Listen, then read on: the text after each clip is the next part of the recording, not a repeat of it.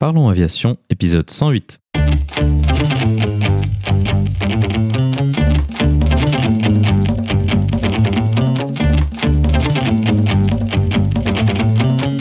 Parlons Aviation, le podcast qui parle de tout ce qui vole. Je m'appelle Antoine et aujourd'hui nous parlons des opérations au sol de chef d'escale à la sécurité des vols avec Thierry. Nous proposerons également la vidéo de la semaine. Dans sa rubrique culturelle, Olivier nous parlera du Douglas DC-8 et du film Le clan des Siciliens. Bienvenue à bord, j'espère que vous êtes confortablement installés. Parlons aviation épisode 108 et prêt au départ.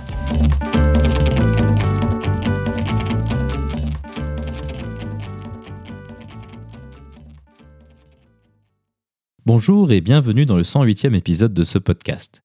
Cette semaine, nous allons parler d'un sujet dont nous n'avons pas encore vraiment parlé, les opérations au sol. Pour en parler avec nous, notre invité de la semaine est Thierry.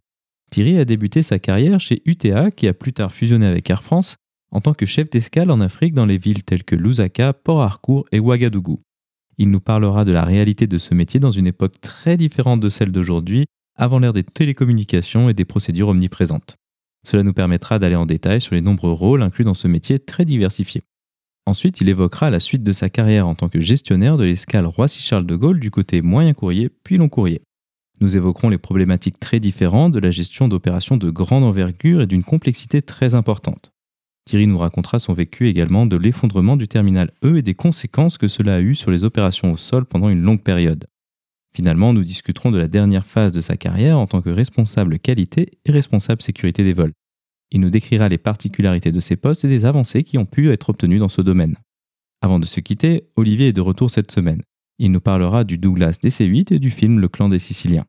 Comme d'habitude, vous trouverez plus d'informations sur les sujets évoqués pendant l'épisode dans la description. Vous la retrouverez à l'adresse parlonsaviation.com/108. Et maintenant, passons donc directement à notre discussion avec Thierry.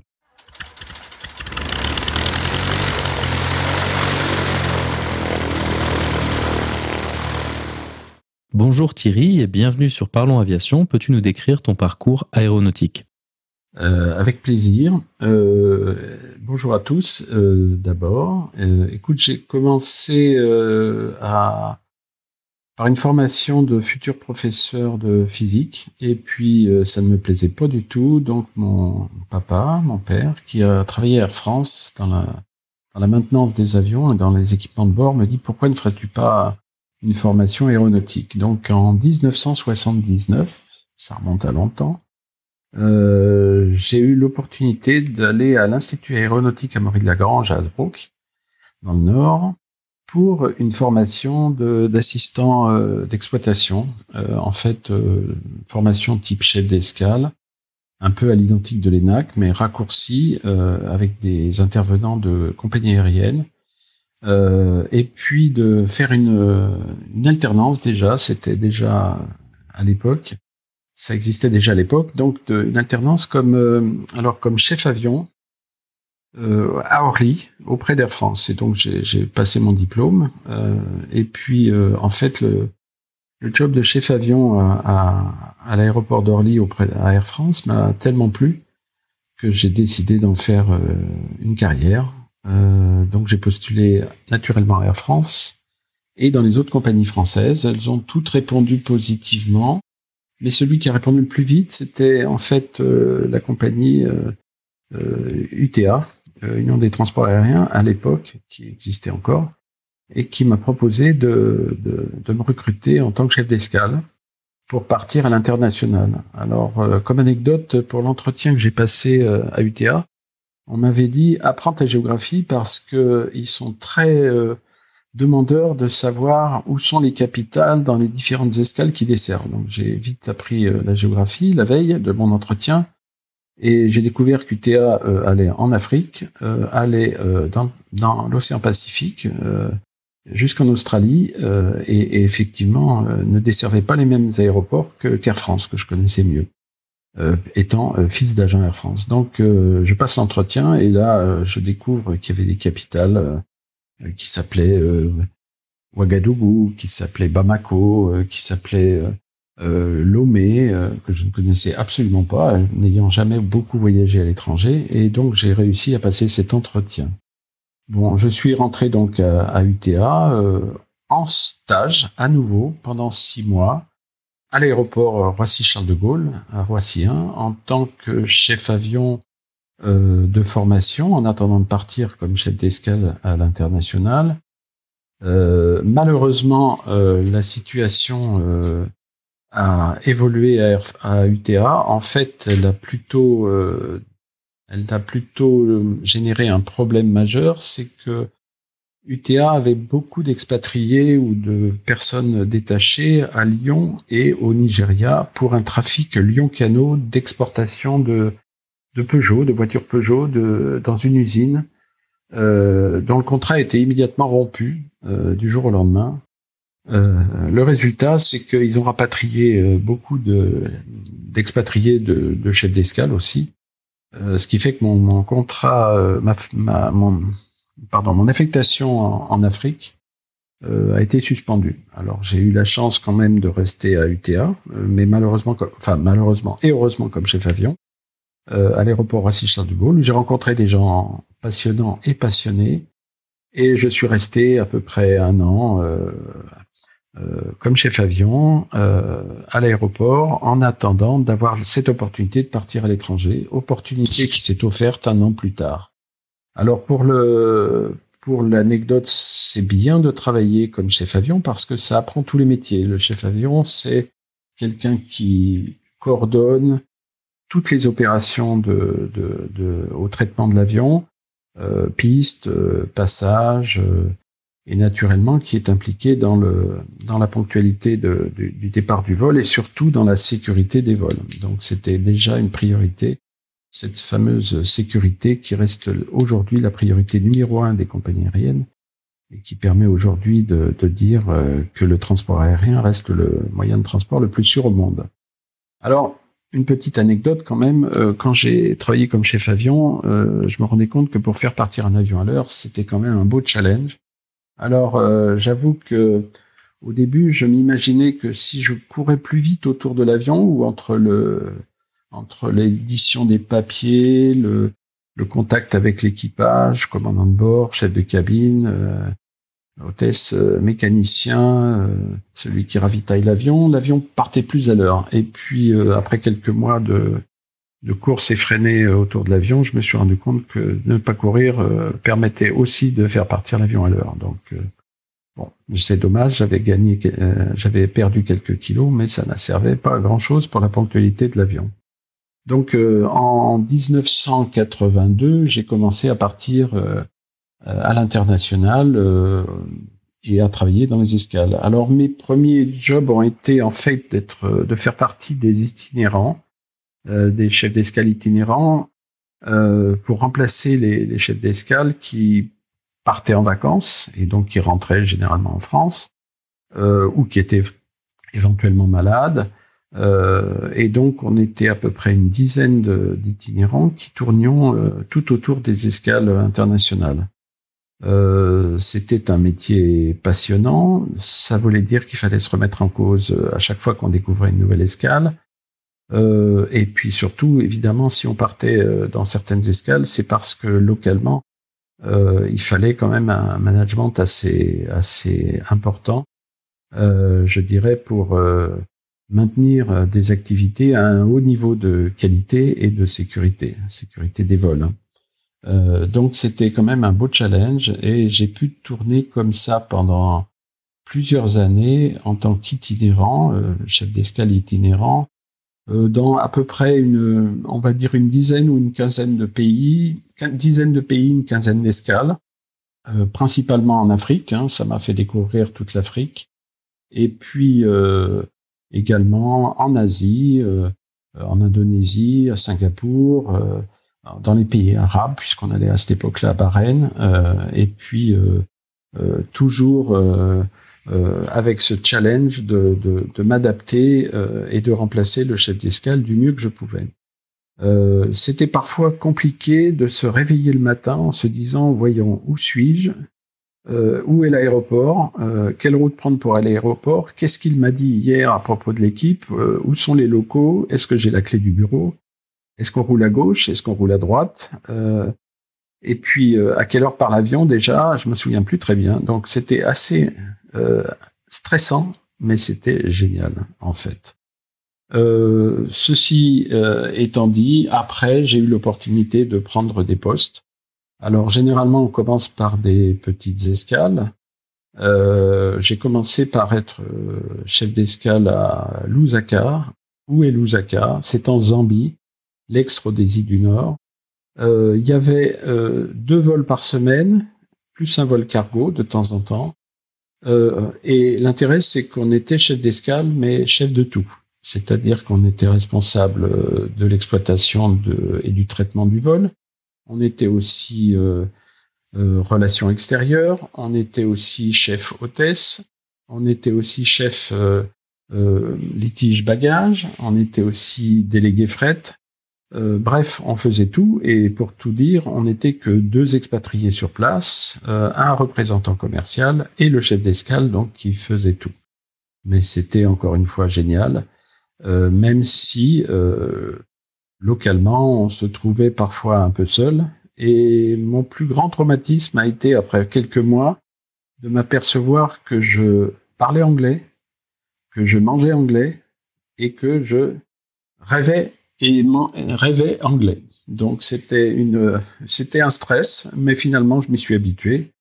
Euh, après avoir connu les délices du thé à l'amande dans les pays du Maghreb, euh, j'ai découvert le simple thé au lait euh, tea time euh, l'après-midi euh, dans cette escale anglophone extraordinaire.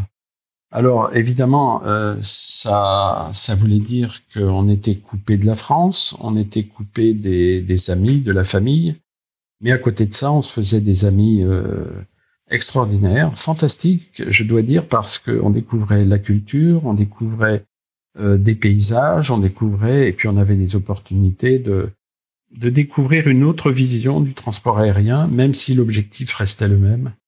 Sécurité, ponctualité, commerciale, euh, et la concurrence était déjà en force, euh, surtout dans ces escales anglophones où les autres compagnies, euh, British Airways, ou même KLM à l'époque, qui étaient concurrents, étaient très féroces. Donc c'était quand même passionnant. Ok, très bien. Donc c'est très intéressant ce métier de chef d'escale. Je pense que c'est quelque chose qui est relativement peu connu. Quels étaient les différents aspects et problèmes que tu gérais au quotidien dans ce rôle? De Ce que tu as décrit, on imagine, c'est un peu le point de contact euh, de la compagnie pour une destination donnée, alors plus ou moins euh, lointaine. C'est ça l'idée? Absolument, oui, oui, c'est ça l'idée. En fait, le, chef d'escale représente la compagnie aérienne euh, pour le traitement de l'avion. Et, donc, euh, ce, chef d'escale, en fait, supervise euh, toute l'activité qu'il y a à l'aéroport, aussi bien la gestion des, des passagers, l'enregistrement, l'embarquement, le traitement de leurs bagages, mais également l'activité du, du, du, fret, hein, du, du, cargo, souvent embarqué dans les avions passagers, mais également tout ce qui concerne la maintenance de l'avion. Donc, il supervise le traitement par un mécanicien de, de l'entretien de l'avion pendant le transit, si l'avion est en transit, ou pendant le l'arrêt, si l'avion s'arrête euh, et passe par un temps, par exemple, euh, une dizaine d'heures avant de repartir.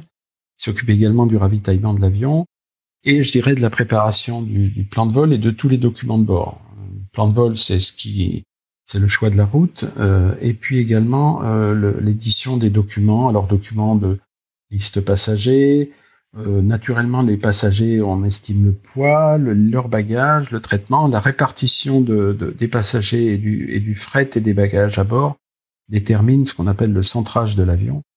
Ces, tous ces éléments sont communiqués à l'équipage, au commandant de bord et au pilote, pour qu'ils puissent euh, déterminer le carburant définitif nécessaire pour opérer et puis euh, valider le, tous les aspects opérationnels, carburant définitif, la route choisie, euh, etc.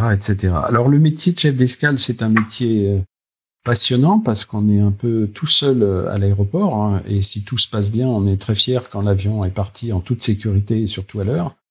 mais naturellement, ça veut dire qu'il faut aussi gérer tous les imprévus et puis surtout gérer, je dirais, le, l'environnement du traitement de l'avion. C'est-à-dire qu'il y a des aéroports où c'est simple de traiter l'avion parce qu'il y a beaucoup de personnel, d'autres aéroports sur lesquels il n'y a pas grand monde pour traiter l'avion. Donc c'est vrai que ces, toutes ces difficultés font que à à, la, fin, je dirais, c'est un vrai challenge euh, de réussir à, manager, à, gérer, à coordonner toutes les opérations euh, à l'aéroport. Alors, euh, c'est stressant, c'est vrai, mais justement, c'est assez fantastique parce que si on résiste correctement à la pression et qu'on arrive à, gérer les incidents, ça devient une vraie satisfaction. Quand un avion est en retard à cause de, de problèmes techniques, il faut expliquer aux passagers que euh, l'avion partira dès que, le, dès que le, problème technique sera réglé. Ça, c'est ce qu'il y a de plus simple en cas d'aléa. Si l'avion, si le vol est annulé parce qu'il y a un, problème majeur sur l'avion, il faut à ce moment-là euh, avoir toutes les qualités requises pour euh, exprimer tranquillement aux passagers que le vol est annulé et reporté. Il faut s'occuper de leur hébergement. Il faut s'occuper également du traitement de, l'équipage, hein, qui les bergers, enfin héberger les passagers, équipage, euh, et puis tout réorganiser pour le départ le lendemain. Ce qui fait que même si l'ensemble des, membres d'équipage et des passagers sont hébergés, généralement euh, le chef d'escale passe une nuit assez blanche pour euh, préparer de nouveau le départ le lendemain ou 10 ou 12 heures après.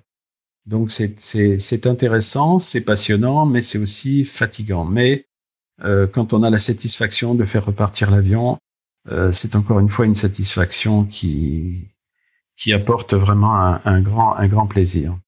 Alors, euh, quand on est chef d'escale, naturellement, on commence généralement par une petite escale. Je parlais tout à l'heure de l'escale de Lusaka en Zambie. Euh, après, quand on commence à, à prendre de la de l'assurance, de l'expérience, de la compétence, on commence à aller de plus en plus vers des aéroports plus grands. Donc, après avoir été à Lusaka, j'ai eu la chance d'aller au Nigeria, euh, un pays à Lagos, à Kano, à Port Harcourt. Euh, la chance également d'aller sur d'autres aéroports plus grands, euh, ce qui est toujours passionnant parce que on a de plus en plus de, de management à effectuer d'équipes. Les équipes sont de plus en plus grandes. À Lusaka, il y avait trois agents pour traiter l'avion, plus du personnel de sous-traitance pour assurer le chargement des bagages, le chargement des, des conteneurs, du fret, mais on n'avait euh, vraiment pas grand monde à l'aéroport. Évidemment, euh, tout au long de la carrière, quand j'ai quand j'ai eu la chance de, de, passer dans des de plus en plus grosses escales, euh, j'ai pu terminer en étant chef d'escale responsable d'exploitation à Roissy, Charles de Gaulle, moyen courrier puis long courrier. Et là, c'était une autre dimension puisque j'ai pu euh, manager jusqu'à 1500 personnes euh, avec le chef d'escale en titre, 1500 personnes en, en, moyen courrier et puis quasiment euh, l'équivalent en long courrier. Donc c'était quand même une autre évolution de, poste et de carrière, mais c'était encore une fois passionnant. Ça c'est très intéressant. quand tu parles notamment de la Zambie ou du Nigeria, à une époque, euh, donc euh, sensiblement les, années 80, de, ce que tu as dit, on imagine qu'il n'y avait pas du tout toutes les télécommunications et moyens de communication de manière générale euh, comme aujourd'hui. Est-ce qu'on ne se sentait pas parfois un petit peu seul au milieu de, l'Afrique comme ça, sans moyen de communiquer comme on en a fort, fort l'habitude aujourd'hui? Si, tout à fait. Alors, bon, à titre d'anecdote, hein, même si j'ai été chef d'escale jusqu'aux années 92, 95, pardon, donc c'est vrai que les moyens de communication étaient quand même très sommaires. Euh, je me souviens de certaines escales où euh, euh, le téléphone ne marchait pas bien ou pas du tout, et surtout les moyens de communication euh, propres à l'aviation, qu'on appelle CITA ou à l'époque RSFTA, n'étaient pas très opérationnels. quand on envoyait un message CITA, donc par le moyen de communication propre à l'aviation, euh, eh bien, si ça ne marchait pas, on éditait des bandes perforées et il fallait lire les bandes perforées pour avoir les éléments commerciaux ou techniques d'un avion. Je me souviens d'un vol à Lagos, justement, où les moyens de communication CITA étant hors d'usage, euh, j'avais réussi à appeler euh, l'escale précédente, hein, qui était l'escale d'Abidjan, pour qu'il m'envoie pour qu'il m'envoie les, tous les documents techniques du vol. Ce qui fait que quand l'équipage est arrivé, quand l'équipage m'a rencontré à l'escale de Lagos en venant donc d'Abidjan, la première chose qu'il m'a demandé, c'est combien de passagers avec vous Et la réponse que je lui ai donnée, c'est combien de places avez-vous à bord? Parce que je n'ai aucun élément sur le vol. Et donc, euh, il me dit, ah bon, et vous avez combien de passagers ben, Je dis, ben, en fonction de ce que vous venez de me dire, euh, j'ai plus de passagers embarqués que le nombre de places qui vous reste à bord. Donc, il va falloir que je m'organise. Bon, évidemment, euh, eh bien, il restait 80 places. On avait 100 passagers à l'enregistrement. Je n'ai pu prendre que 80 passagers. Un autre, euh, une autre anecdote euh, concerne également le Nigeria. C'était à, à l'escale de Port Harcourt. L'escale de Port Harcourt, on a fait des essais pour faire éditer des plans de vol, donc des, des, plans de vol pour les pour les avions, puisque les plans de vol étaient envoyés depuis Paris et on a voulu faire des plans de vol à l'escale, donc à cette escale du Nigeria. En l'occurrence, donc j'ai formé euh, les, les, le personnel opérationnel sur place, hein, personnel au sol, qui devait faire les plans de vol. Et après la formation, donc, on a, j'ai donné l'autorisation à ce qu'on fasse le premier vol, euh, le premier plan de vol sur le prochain vol qui se posait. Et, donc le premier vol s'est posé. Euh, on a voulu préparer le plan de vol. Évidemment, les communications nous ont lâché, ce qui fait que j'ai appelé en catastrophe euh, euh, l'aéroport de, enfin le, le siège de, de, Paris, le siège du TA de Paris, pour qu'ils éditent en catastrophe donc un plan de vol pour que l'avion puisse continuer ce, son vol sur la sur Paris. Euh, une autre anecdote, euh, une autre anecdote euh, concerne euh, la Zambie, même si la Zambie parce que on, on, éditait des cartes météo qu'on remettait à l'équipage naturellement, cartes météo avec les la visualisation euh, au niveau de vol euh, sur lesquels allait voler l'avion, donc des masses nuageuses, hein, et puis des, des, des, des éléments euh, météorologiques traditionnels. et donc je remets tous ces éléments à l'équipage, qui me demande également des données météo qu'on appelle des TAF et des métars, hein, donc des, des, des, chiffres en fait qui donnent des éléments sur le vent, sur le sur la température et qui sont donc des données chiffrées euh, actuels, hein, c'est ce qu'on appelle les, les, les, métars, hein, donc euh, qui donnent des éléments météo, euh, température, euh, vent, etc. actuels, et puis également des prévisions de, de température et de vent à la fois sur le, le, terrain et puis à la fois sur le, la destination, enfin sur la route. manque de peau, le, le, ces éléments-là étaient inopérants, en tout cas étaient euh, n'était pas disponible à l'aéroport et le commandant de bord exigeait euh, d'avoir ces éléments avant de partir.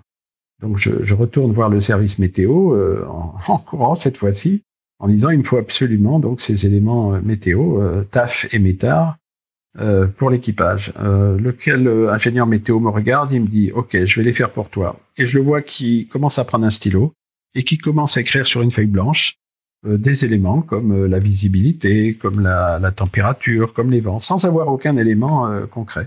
Et donc, il me remet ce document, papier sur papier vierge, et je le remets à l'équipage en disant, vous savez, c'est pas tout à fait fiable, mais c'est ce que j'ai pu obtenir de mieux. Le capitaine m'a dit, oh, mais moi, ça me va parfaitement. L'avion est parti et est arrivé en toute sécurité. Voilà.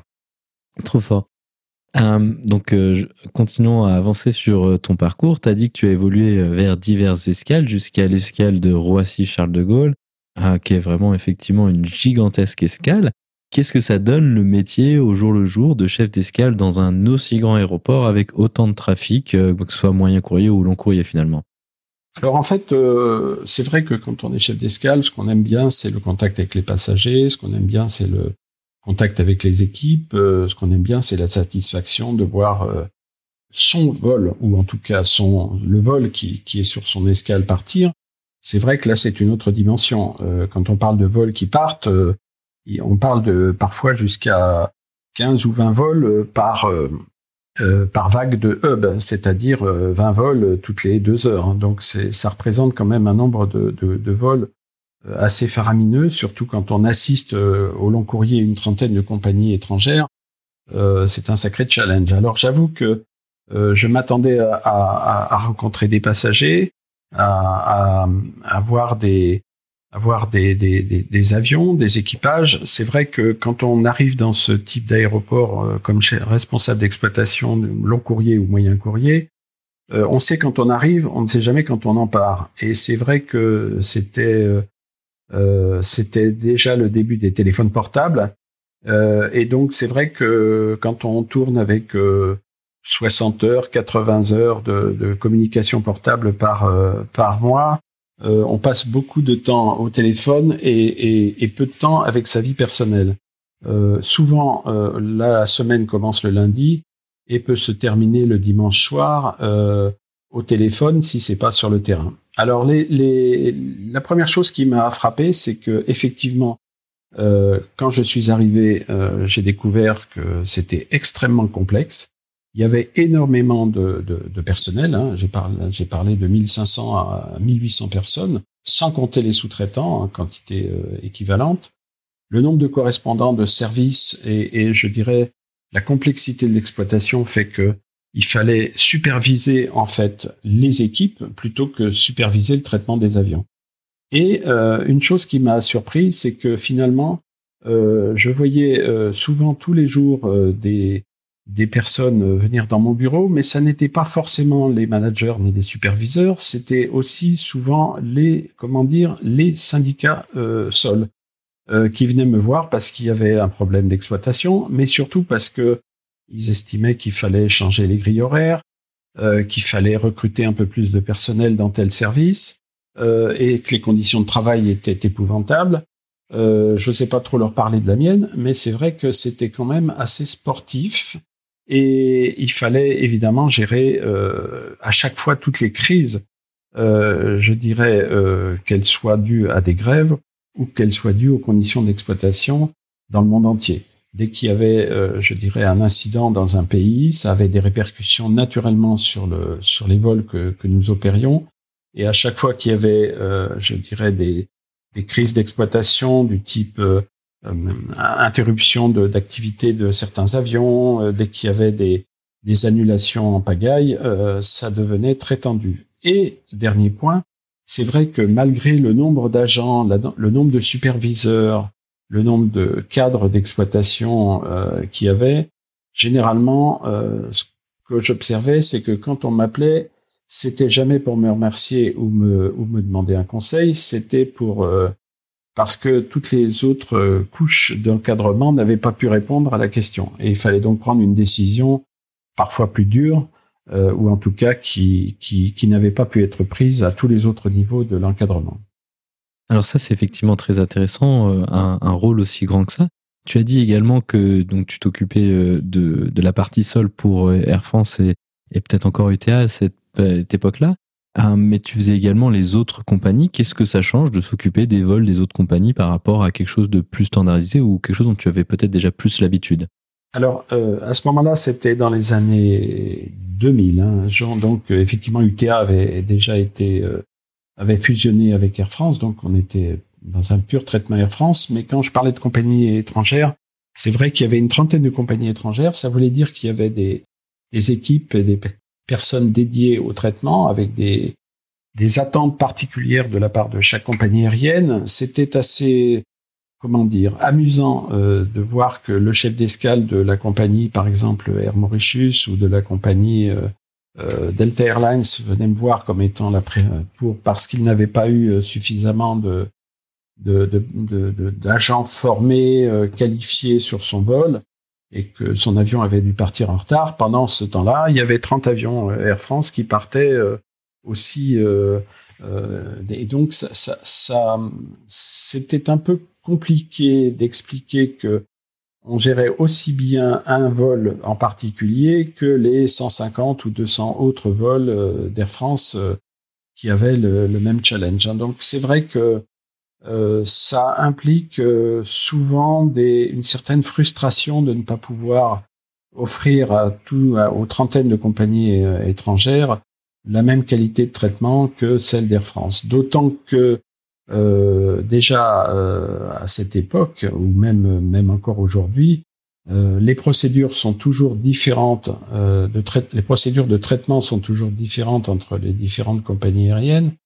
Et donc, il faut forcément mettre des agents qui connaissent le type de traitement de, de, ces de chacune de ces compagnies aériennes, avec effectivement des, des autres procédures, des autres process, des mesures de sécurité ou de sûreté spécifiques. donc à chaque fois, c'est très complexe. Et pour ça, j'avais effectivement la chance d'avoir des équipes dédiées euh, qui euh, traitait spécifiquement ces compagnies aériennes quand c'était possible et, évidemment euh, avec une qualité de traitement aussi proche que celle d'Air France. Peut-être ce qu'on peut faire, c'est revenir sur un des événements notables de ton passage en tant que chef d'escale à, Roissy-Charles de Gaulle. Donc pour les un petit peu moins jeunes qui se souviennent, il y avait eu l'effondrement du, du, terminal E. Alors toi, tu y étais à ce moment-là, si je dis pas de bêtises. Quel est un peu ton, tes souvenirs de, de, ce, de cet incident dans, dans, mon différent parcours de chef d'escale, euh, après avoir travaillé euh, comme responsable d'exploitation euh, long courrier, moyen courrier puis long courrier à Roissy-Charles de Gaulle, euh, je me suis dit que j'aurais, je pouvais contribuer à, à l'amélioration de l'exploitation. C'était déjà très compliqué à l'époque. En, dans le développement de nouvelles infrastructures, c'est-à-dire de nouveaux terminaux. Donc, euh, après avoir été chef d'escale long courrier euh, à Roissy-Charles de Gaulle, on m'a proposé de m'occuper des infrastructures aéroportuaires de, de, de l'ensemble du réseau Air France et en particulier de Roissy-Charles de Gaulle. Donc j'ai contribué à, à, avec les équipes de d'aéroports de, Paris, j'ai contribué hein, euh, modestement, mais à élaborer le cahier des charges du terminal euh, E qui était en construction et qui euh, donc a été lancé euh, pour absorber euh, le, le, trafic d'Air France qui était en pleine croissance et qui offrait des tas de correspondances. Donc ce terminal est ouvert. Euh, et puis malheureusement, je crois que c'est un an après l'ouverture, un dimanche matin, aux alentours de 7h, 7h15, je reçois un coup de fil d'un directeur, de mon directeur, qui m'appelle en me disant le terminal 2E vient de s'écrouler, j'ai besoin de toi à l'aéroport dimanche matin. Je dormais, j'avais même un peu fait la fête la veille, au soir. Euh, je réfléchis dans ma tête. Euh, il est 7 heures du matin, mon directeur m'appelle. C'est déjà pas un marrant. Euh, il y a quelque chose de bizarre. Peut-être qu'il y a vraiment un problème. J'appelle tout de suite l'aéroport et il me confirme que le terminal 2 vient de s'écrouler et qu'il fallait absolument prendre des mesures. Donc, évidemment, pyjama, je passe en, en costume. Je monte à l'aéroport ce dimanche matin et une heure, euh, une heure à peu près après, euh, après l'accident, euh, j'arrive à l'aéroport pour prendre des mesures. Panique, tout le monde est paniqué, personne ne sait plus quoi faire parce que le terminal 2E qui venait d'ouvrir l'année précédente était déjà quasiment à pleine charge, ce qui voulait dire que la plupart des vols long courrier d'Air France qui étaient euh, les plus emblématiques, hein, les départs vers les États-Unis par exemple, mais pas seulement, hein, qui, qui, et qui absorbaient également des compagnies étrangères euh, comme Delta Airlines, comme d'autres, ne pouvaient plus partir, ni ne pouvaient plus arriver ni partir. Or, il y avait déjà un certain nombre d'avions qui étaient positionnés sur le terminal de E qui n'avaient plus les moyens de, de, de partir ni d'être traités. Donc, euh, catastrophe, euh, ça représentait en gros jusqu'à 50%, euh, 60% du trafic long courrier Air France qui ne pouvait plus être traité normalement. Donc je, je, je rejoins Aéroport de Paris et le, le, le chef d'escale de, de l'aéroport qui était qui étaient tous déclenchés et qui étaient sur le terrain. Euh, et cellule de crise, il faut trouver une solution. Euh, et très gentiment, euh, ben, il me regarde en me disant qu'est-ce qu'on fait. euh, très gentiment. Bon, euh, eh bien, euh, je leur dis, bah, écoutez, on va déjà identifier tous les moyens disponibles pour traiter les vols. Donc, on rapatrie tous les vols sur les anciens terminaux qu'on avait quittés. et puis, il faut qu'on fasse partir les avions qui sont au contact du terminal 2E en les faisant traiter ce qu'on appelle au large, hein, c'est-à-dire avec des bus. Euh, qui amèneront les passagers avec des, des, des, personnes qui seront affectées sur les autres terminaux euh, provisoirement. Et on essaye de faire partir déjà les avions du jour. Et tous les avions qu'on ne pourra pas traiter, eh ben, on les envoie au large, euh, à Roissy 1, à, Roissy, 2, également à Roissy 1, hein, sur le Camembert, hein, on, les traite où on peut, mais il faut déjà qu'on trouve une solution. Et toutes les autres compagnies aériennes qui étaient prévues être affectées au, euh, à, Roissy 2, eh bien, euh, on, les, on, les, on les décale sur d'autres terminaux, voire sur d'autres aéroports. Et donc, euh, après l'ouverture de la celle de crise, à la fin de la journée, on a réussi à faire partir tous les avions, dans des conditions évidemment très dégradées, mais tous les avions ont pu partir. Et ça a duré plusieurs jours en attendant qu'on prenne certaines décisions, comme celle de déplacer des vols de Roissy sur Orly, comme celle de déplacer des vols de Roissy 2 sur Roissy 1, sur le camembert de, de l'aéroport euh, Roissy-Charles de Gaulle, euh, et puis de également de, de passer certains avions euh, de plages qui étaient déjà saturées vers des plages qui étaient moins saturées, c'est-à-dire euh, par exemple un départ à 13 heures qui correspond à qui correspondait à la plage la plus, la plus élevée en, en, en, nombre de départs, on a décidé de, de, de, de décaler les vols euh, soit beaucoup plus tôt, soit beaucoup plus tard, c'est-à-dire avec des départs à 10 heures ou des départs à 17 heures quand c'était possible, de changer toutes les rotations avions, de changer toutes les rotations équipage, euh, et puis euh, surtout de, de, faire en sorte que l'ensemble du programme passe. Et chaque jour euh, qui a passé dans les, dans, chaque après cette cet accident dramatique d'écroulement du terminal, on faisait le point en fin de journée et quand on avait la satisfaction d'avoir fait partir tous les vols, fait partir tous les vols, c'était une satisfaction énorme. Euh, évidemment, euh, ça ne pouvait pas durer, donc il a fallu qu'on prenne d'autres décisions. Les décisions, on les a prises avec naturellement Aéroport de Paris et puis également avec toutes les directions, je dirais, opérationnelles de la compagnie et directions administratif de la compagnie, de modifier le programme et surtout de construire de nouvelles infrastructures. Aéroport de Paris a, construit euh, avec euh, avec le avec Air France donc une, un terminal provisoire d'embarquement euh, et de traitement au large, c'est-à-dire loin de l'aéroport. donc certains de ces vols pendant une période qui a duré plusieurs années jusqu'à ce qu'on reconstruise le terminal de E Construction qui a pris du temps, euh, d'une part à cause de l'enquête, euh, qui a empêché euh, de, de, de, démolir, d'achever de, démolir le terminal. Malheureusement, il y a eu quelques décès de, de, passagers en transit qui étaient restés là. Miracle, pas d'autres, pas d'autres décès que ces quelques passagers qui, qui, qui étaient dans le terminal.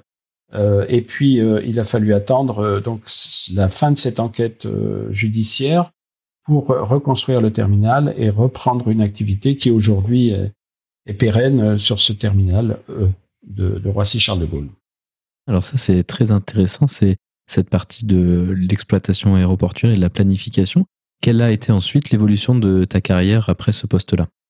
Alors en fait, euh, après avoir été à, à, je dirais, aux infrastructures dans les années 2005-2006, euh, on m'a proposé de faire, d'être responsable de la qualité et de la sécurité des vols euh, au niveau de ce qu'on appelle des opérations sol, c'est-à-dire de l'ensemble des escales Air France, euh, des ensembles des escales du réseau Air France.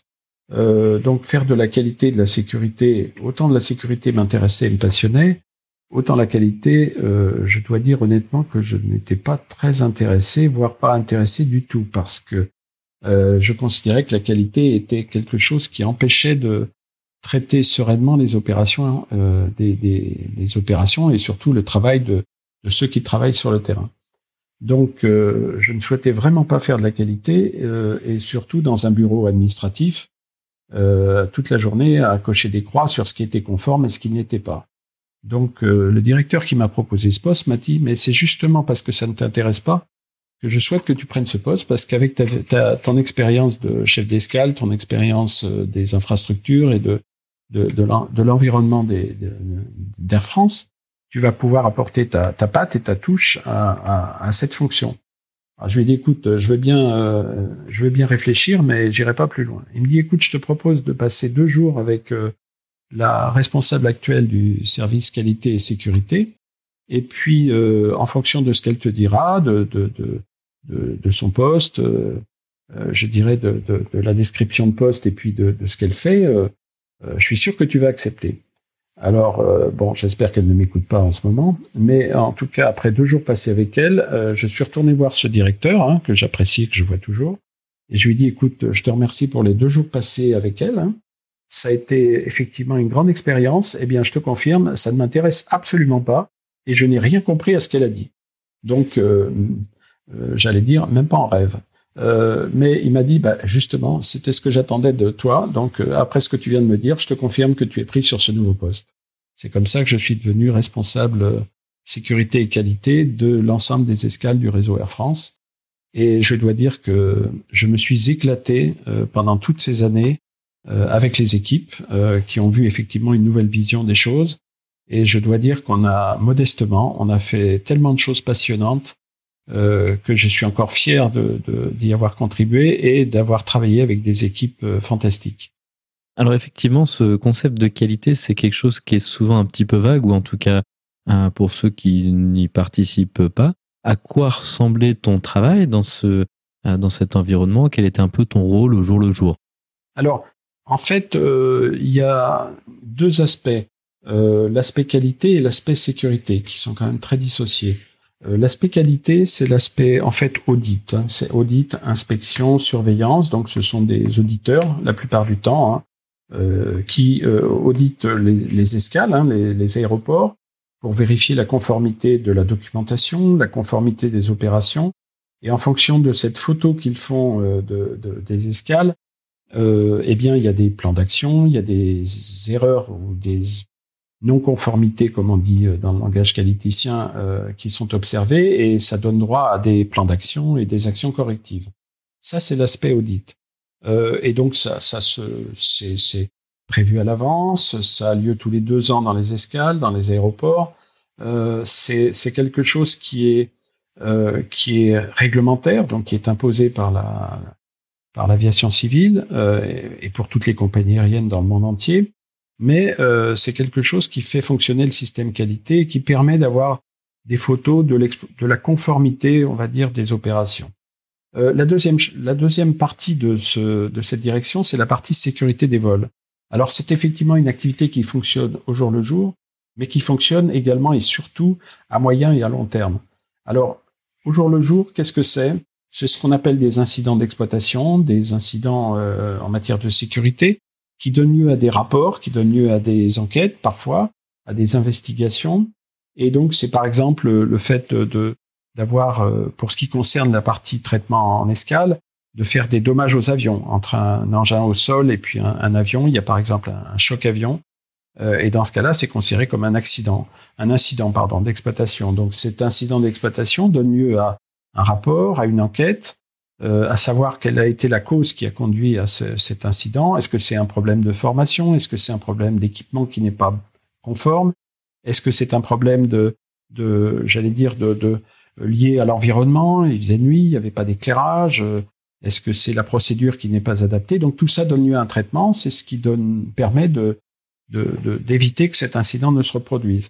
Euh, il y a également plein d'autres incidents liés aux, aux, opérations en aéroport, euh, mais sachant que lorsque cet incident est suffisamment grave, évidemment, ça, ça provoque un retard au départ, ça provoque des coûts de réparation, ça provoque et, ça a des impacts éventuellement sur la sur le, sur le vol euh, lui-même. Hein. Si par exemple euh, effectivement euh, il y a un dommage aux avions, si ça n'est pas traité correctement avant le départ, ça peut occasionner un risque durant durant le vol.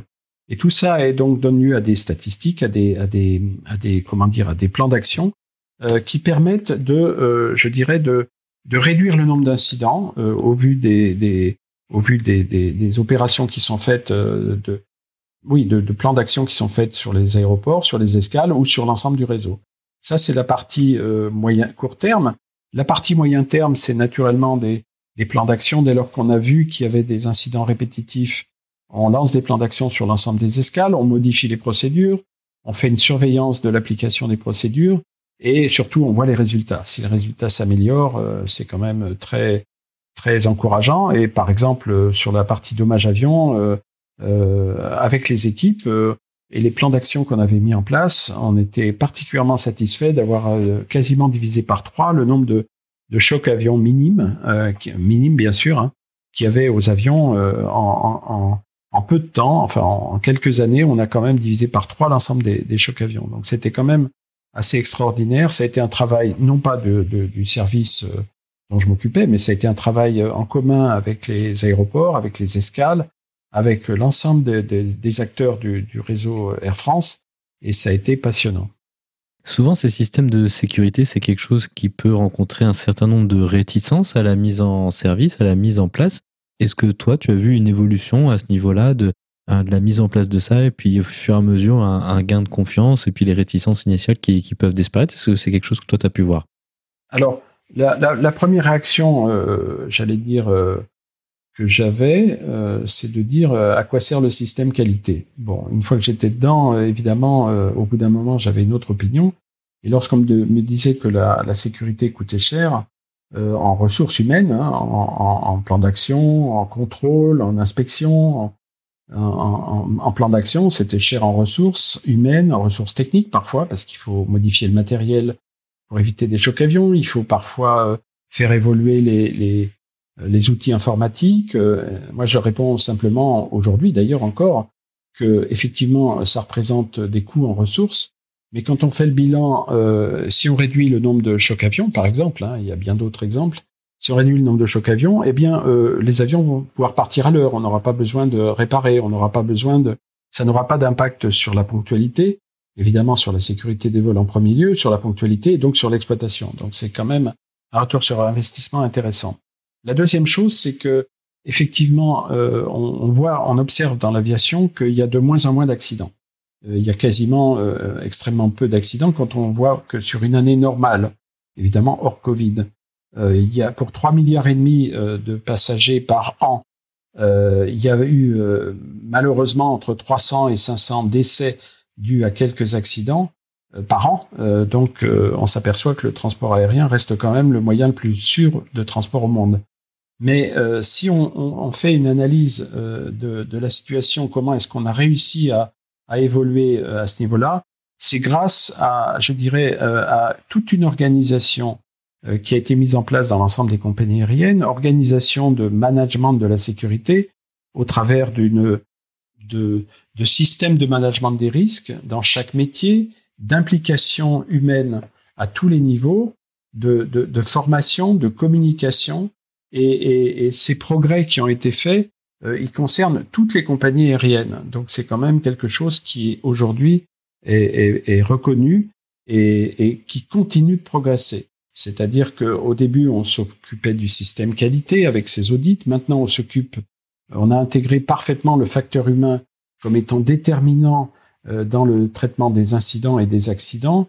Et, et, et aujourd'hui, on, on, a développé, euh, je dirais, une culture juste, hein, une, ce qu'on appelle en anglais une just culture, et, une culture de sécurité dans l'ensemble des compagnies aériennes à tous les niveaux possibles. Pas seulement au niveau des pilotes, euh, des, équipages à bord, également au niveau des, agents qui traitent l'avion, hein, maintenance, euh, traitement du, vol, euh, mais également au niveau des agents, euh, d'enregistrement, des agents d'embarquement, et puis également au niveau des services administratifs. À tous les niveaux des compagnies aériennes maintenant, je dois dire que cette culture de sécurité est aujourd'hui développée, elle est obligatoire aujourd'hui, hein, et elle concerne l'ensemble des salariés d'une compagnie aérienne, et c'est ce qui est vraiment un progrès énorme en matière de sécurité pour l'ensemble des compagnies aériennes. Je dois dire que j'ai pu voir l'évolution année après année, et aujourd'hui, je suis extrêmement confiant dans l'avenir de la sécurité du transport aérien. Ce, ce, poste euh, à la sécurité, c'était le dernier poste de ta carrière, hein, c'est ça?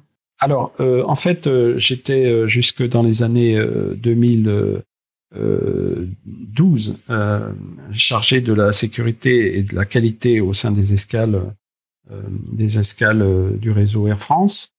Avec l'alliance la, avec la, avec KLM, on a beaucoup travaillé avec KLM sur le, sur l'adaptation de procédures communes, sur l'adaptation de process communs, de suivi des, de, la, de la sécurité et de la qualité.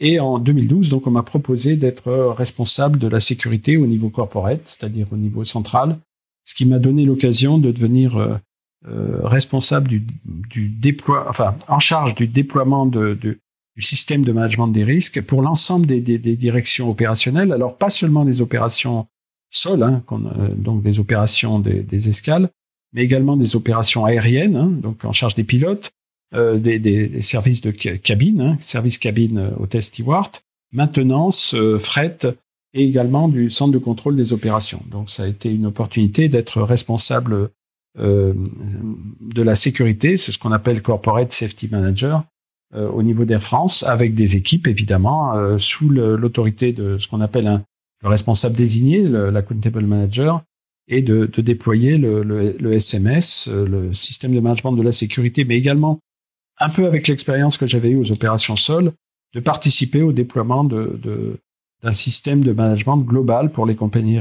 pour l'ensemble des, directions opérationnelles de la compagnie.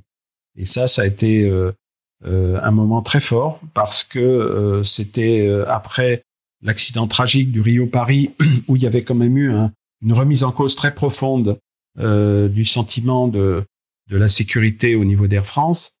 Et ça a contribué à redonner confiance à l'ensemble de, de, la compagnie, à l'ensemble des acteurs, pilotes, hôtesses, agents sol, avec les, des plans d'action extrêmement forts et des résultats très positifs euh, au sein de la, de la, compagnie. Donc ça a été vraiment euh, une satisfaction euh, à la fois personnelle, mais à la fois également de, de, de l'ensemble des acteurs, de, de réussir à, à, transformer l'état d'esprit de la compagnie et surtout de, redonner confiance, encore une fois, à, à, tout le monde en matière de sécurité des vols. Peut-être on peut faire une petite parenthèse sur cette notion de SMS, de système de management de la sécurité. C'est un concept qui est peut-être un petit peu vague, Hein, pour ceux qui ne sont pas directement impliqués avec. À quoi ça ressemble et comment est-ce que ça fonctionne, ce genre de système? Euh, En fait, euh, ce système de management de la sécurité, d'abord, il répond à une obligation euh, de toutes les organisations du transport aérien, hein, que ce soit IATA, l'OACI, donc, et puis également l'aviation civile. c'est un, un système qui, qui englobe euh, à la fois l'organisation euh, de, de, de, la compagnie, hein, donc euh, il y a une obligation de, de nommer clairement les, respons les responsabilités de chacun des membres du comité exécutif en matière opérationnelle, en matière de sécurité, en matière d'obligations réglementaires. Donc tout ça est décrit dans l'organisation.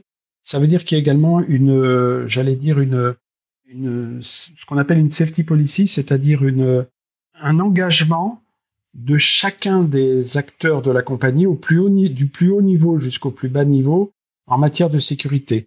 Euh, donc ceci est décrit clairement, euh, notamment pour décrire euh, le fait que chacun peut faire une erreur, hein, c'est ce qu'on appelle l'erreur humaine, mais que pour autant, il faut réduire le risque à un niveau qui est acceptable. Donc c'est l'engagement de, de, la compagnie en matière de sécurité. Le deuxième point, c'est ce qu'on appelle le management du risque. Hein. Euh, alors le management du risque, c'est quoi? C'est déterminer à tous les niveaux de l'entreprise euh, quels sont les risques qui pourraient contribuer à, à, faire faire qu'on ait un incident euh, ou un accident en matière de, de, transport, de, en matière de sécurité.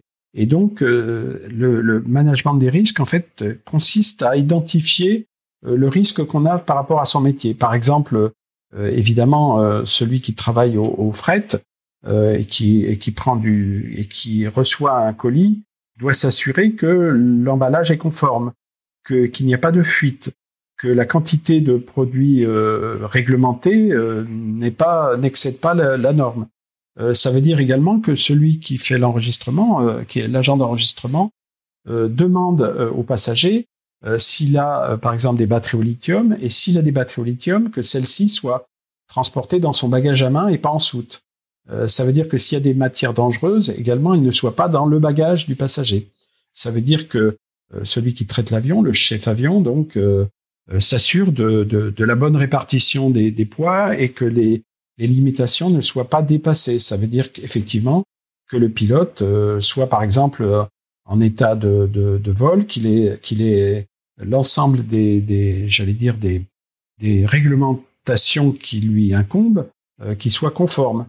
Euh, ça veut dire que sur l'ensemble de la, chaîne, ce management des risques permet euh, de rendre le risque acceptable. Après, il y a un troisième volet qui est le volet, euh, je dois dire, euh, sur l'aspect maîtrise du risque et l'aspect euh, gestion des, des, de tout ce qui est réglementaire. Donc ça comprend effectivement l'assurance qualité, c'est-à-dire euh, le fait que euh, dès qu'on identifie euh, des, des, écarts ou des non-conformités, il y a des plans d'action qui corrigent euh, ces erreurs ou ces écarts. Et le quatrième aspect du, de, de ce système de management de la sécurité, c'est l'aspect communication et formation. En clair, il faut que la compagnie aérienne communique largement sur la sécurité des vols, sur les obligations euh, qui incombe à chacun euh, d'entre nous, euh, que ce soit un agent ou un manager, et puis que la formation soit dûment assurée. C'est-à-dire que cette formation, et entre autres la formation à ce système de management de la sécurité, soit assurée à tous les acteurs, qu'ils soient en administratif ou qu'ils soient en opération, donc sur le traitement de l'avion ou sur les opérations de, du vol. Et tout ceci est décrit dans un processus, tout ceci est décrit surtout et appliqué, et tout ceci est contrôlé. C'est ce qui fait que l'ensemble des compagnies aériennes aujourd'hui, euh, près de 90 à 92% des compagnies aériennes sont aujourd'hui conformes à ce système de management de la sécurité et permettent de garantir un niveau optimal, euh, je dirais, en matière de sécurité pour le, les passagers et pour le, la compagnie elle-même. On va se diriger vers la conclusion. Hum, ce que je te propose de faire, c'est de faire une petite rétrospective de, ta carrière. Quels ont été les grands changements, donc euh, plus de 30 ans dans l'industrie de l'aviation, quelles ont été voilà, les grandes tendances, euh, les choses qui ont changé au fur et à mesure de, ta carrière, les, tendances de fond, disons? Alors, euh, je dois dire que la chose qui n'a pas changé, c'est la passion que j'ai eue pour l'aéronautique. Depuis le moment où je courais sous les avions, persuadé que je les faisais partir à l'heure, et euh, j'allais dire euh, le poste de responsabilité euh, à la sécurité que j'ai que j'ai occupé enfin dans, dans les dernières années. Donc en fait la, la, passion n'a pas changé. ce qui a ce qui a évolué, je dois dire, c'est le sentiment que le système était beaucoup plus indépendant avant qu'il ne l'est aujourd'hui. Aujourd'hui, l'ensemble des compagnies aériennes euh, sont, je dirais, euh, organisés autour de, de règlements beaucoup plus stricts, euh, qui occasionnent beaucoup moins de, de dérapages et d'écarts qu'il y a des années. Euh, autant à certains débuts de, de l'exploitation, j'allais dire, la prise d'alcool était tolérée, autant aujourd'hui ça n'est plus le cas. autant il y a des années, on faisait parfois des impasses sur certains aspects du traitement de l'avion. Autant aujourd'hui, il n'y a plus d'impasse.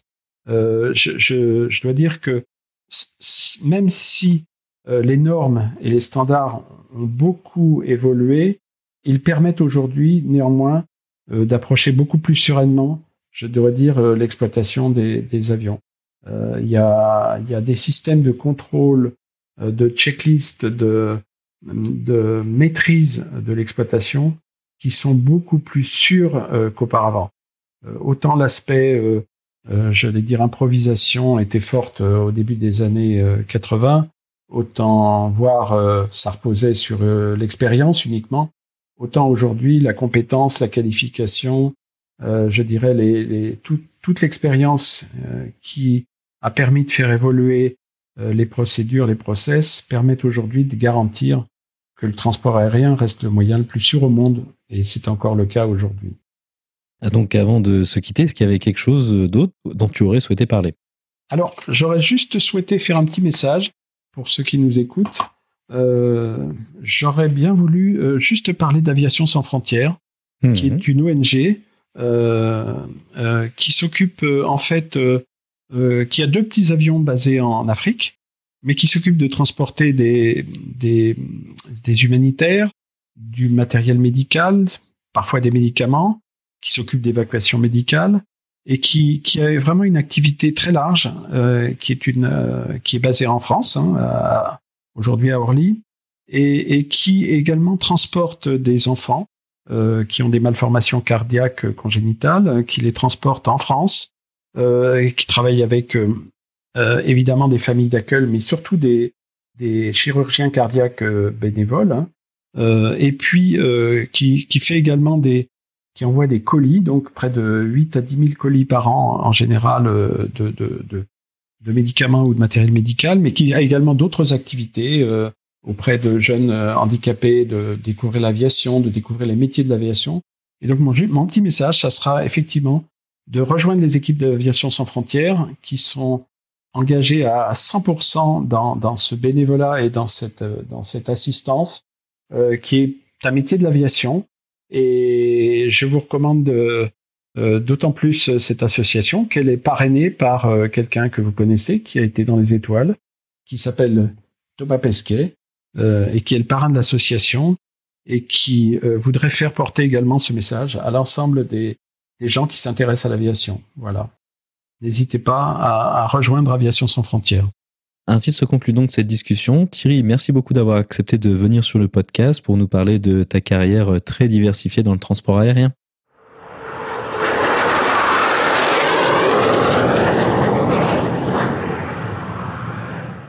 La vidéo de la semaine est un épisode de la fameuse émission de télé C'est pas sorcier. Cet épisode se focalise sur l'aéroport Roissy-Charles de Gaulle. Ils y rencontrent de nombreux acteurs, que ce soit les personnels au sol, les contrôleurs aériens et les pilotes. Vous trouverez le lien vers la vidéo dans la description ou en allant sur le lien parlonsaviation.com slash vidéo 108. Et maintenant, je passe le micro à Olivier pour sa rubrique culturelle sur le Douglas DC-8.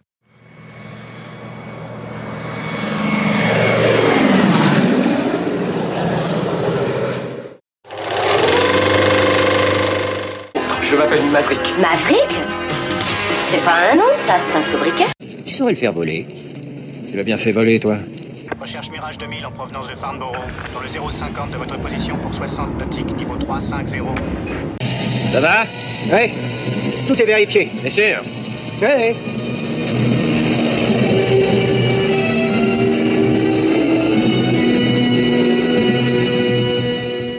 Bonjour à tous, très content de vous retrouver pour ce nouvel épisode, le numéro 22 de Avion légendaire, où je vous parle aujourd'hui du Douglas DC-8 et du film Le clan des Siciliens. Alors le Douglas DC-8 est un avion de ligne quadriréacteur qui a appartenu à cette famille éphémère des quadriréacteurs monocouloirs, donc dit à fuselage étroit, avec notamment le 2 Avion de Comet et le Boeing 707, avions conçus dans les années 50 et utilisés comme moyen et long courrier emportant entre 150 et 250 passagers selon les versions. Le premier vol du DC-8 remonte donc à mai 1958. Il est rapidement mis en service chez United, Airlines et Delta Airlines en septembre 1959. Il va être finalement produit à 556 exemplaires, équipé, outre de nombreuses compagnies américaines, plusieurs autres poids lourds du transport aérien, dont Air Canada, Japan Airlines et aussi Air France. Sa carrière commerciale va finalement être assez courte avec un arrêt de fabrication en 1972 suite à l'arrivée sur le marché d'avions commerciaux à plus grande capacité, d'un port en passager, à plus grande autonomie et donc à plus faible coût d'exploitation. Il n'y a finalement pas énormément de choses à raconter sur le développement et la carrière commerciale du DC-8 qui était finalement toujours un peu dans l'ombre du Boeing 707 parce qu'arrivé un peu après et qu'il s'est à tort ou à raison assez nettement moins bien vendu. Mais il y a quand même une performance assez extraordinaire à mettre au crédit cet avion, qui a donc été le premier avion de ligne à passer le mur du son. Alors, je vous raconte l'histoire. On est le 20 août 1961. Le chef pilote d'essai de chez Douglas, qui s'appelle William Magruder, a déjà poussé l'avion lors de vol test jusqu'à Mach 0,95 et il sent qu'il y a une possibilité de vol supersonique en piqué. Au-delà de la performance, l'idée est aussi de faire parler de l'avion à des fins commerciales et aussi de devancer Boeing qui pourrait avoir la même idée avec le 707. Le DC-8, qui était déjà peint aux couleurs de la compagnie à laquelle il devait être livré, soit la Canadian Pacific, vole donc de l'usine Douglas de Long Beach en Californie jusqu'à la base Edwards de l'Air Force où il va être escorté par deux chasseurs durant son vol, dont un F-104 Starfighter euh, piloté par Chuck Yeager, premier homme à avoir franchi le mur du son en 1948 comme vous le savez si vous avez écouté l'épisode sur le X1. Magruder monte donc jusqu'à 50 000 pieds, ce qui fait à peu près 15 km d'altitude, battant à cette occasion un record officieux d'altitude pour un avion commercial, et commence son piqué avec un taux de descente de 500 pieds par seconde pour atteindre Mach 1,012 à 41 000 pieds. L'avion reste en supersonique pendant 16 secondes. Redresser l'avion s'avère un peu problématique et les pilotes ne retrouvent le vol horizontal qu'à 35 000 pieds avant de finir le vol et de rentrer tranquillement à Long Beach. Il ne semble pas que cet exploit ait une portée médiatique très importante, il n'a malheureusement pas empêché le semi-échec commercial du DC-8. L'avion qui avait servi au record effectua sans encombre 18 ans de vols commerciaux au sein de la compagnie Canadian Pacific, aujourd'hui Canadian Airlines, avant d'être ferraillé en 1981. landing, you are to proceed to gate 107, which is located at the northern far side of the airport installations to allow special police action. Je ne comprends pas ce que vous voulez faire. C'est politique ou c'est pour les bijoux? Vous voyez bien que toute la police new-yorkaise vous attend à l'aéroport. Et si vous tirez avant, vous risquez de faire sauter l'avion. Commandant, si on rate l'opération, on saute de toute façon. Vous voyez, on n'a rien à perdre. Alors suivez nos instructions et surtout pensez à vos passagers. Vous êtes fous, nous allons survoler New York. Restez tranquille, commandant. Je tire. Alors, Le Clan des Siciliens, c'est un film français réalisé par Henri Verneuil qui est sorti en 1969 et un des plus gros succès du cinéma de ces années-là, avec pas loin de 5 millions d'entrées uniquement en France, avec le top des acteurs du cinéma populaire de l'époque, que sont bien sûr Jean Gabin, Lino Ventura et Alain Delon. Alors le film est archi connu, ou peut-être été archi connu auprès des générations un peu anciennes, mais si vous ne l'avez pas vu, pour vous résumer brièvement, il raconte l'histoire d'un vol de bijoux par une famille mafieuse originaire de Sicile, dont le patriarche est joué par Jean Gabin, et qui s'associe à un braqueur de banque récemment évadé de prison, euh, joué par Alain Delon. Ce vol de bijoux s'effectue en détournant un DC-8 d'une compagnie imaginaire, Overseas Airways, qui effectue un vol régulier Paris-New York, en le forçant à atterrir sur une autoroute en construction aux environs de New York. Alors Le Clan des Siciliens, c'est le film à grand spectacle à la française, un cinéma populaire de qualité qui reste dans le schéma classique euh, de ce type de film, qualifié de commercial selon ses détracteurs de l'époque. Euh, oui, on est alors en pleine euh, nouvelle vague, qui utilise des recettes éprouvées, donc avec des acteurs au top de leur popularité. Alors, est-ce que c'est un bon film? Ben Oui, évidemment, parce que les ressorts dramatiques fonctionnent toujours et que revoir Gabin, Ventura, Delon, ça reste de toute façon un grand moment de cinéma.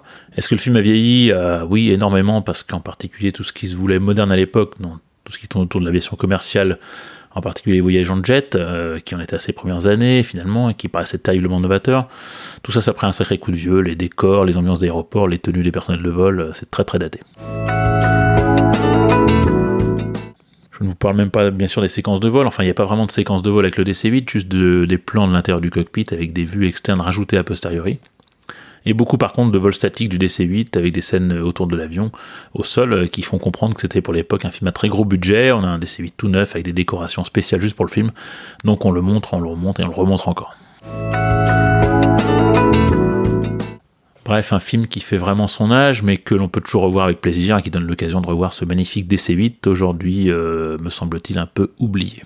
Voilà, c'est terminé pour aujourd'hui. J'espère que cet épisode vous aura intéressé.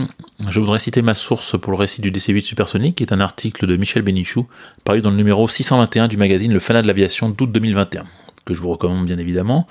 Euh, n'hésitez pas à me contacter par mail à légendairesavions.com si vous souhaitez me donner des idées de sujets. Je vous laisse avec le thème archi connu du film, bien sûr, composé par Ennio Morricone. À très bientôt.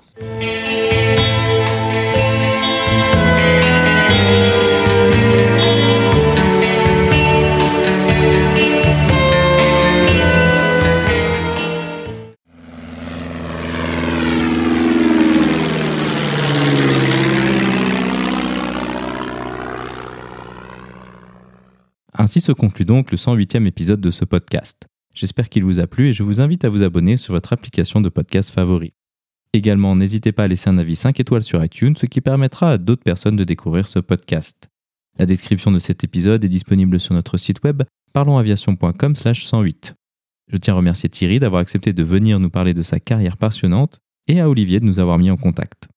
Si vous avez des questions, des remarques ou des suggestions, n'hésitez pas à nous contacter sur contact@parlonsaviation.com. Si vous voulez recevoir des notifications lors de la sortie des nouveaux épisodes, vous pouvez vous inscrire à la newsletter dans la barre latérale droite de notre site parlonsaviation.com. Vous pouvez également nous suivre sur Twitter sur parlonsaviation et sur Facebook. En vous souhaitant des vols nombreux, je vous remercie d'avoir écouté ce 108e épisode de Parlons Aviation.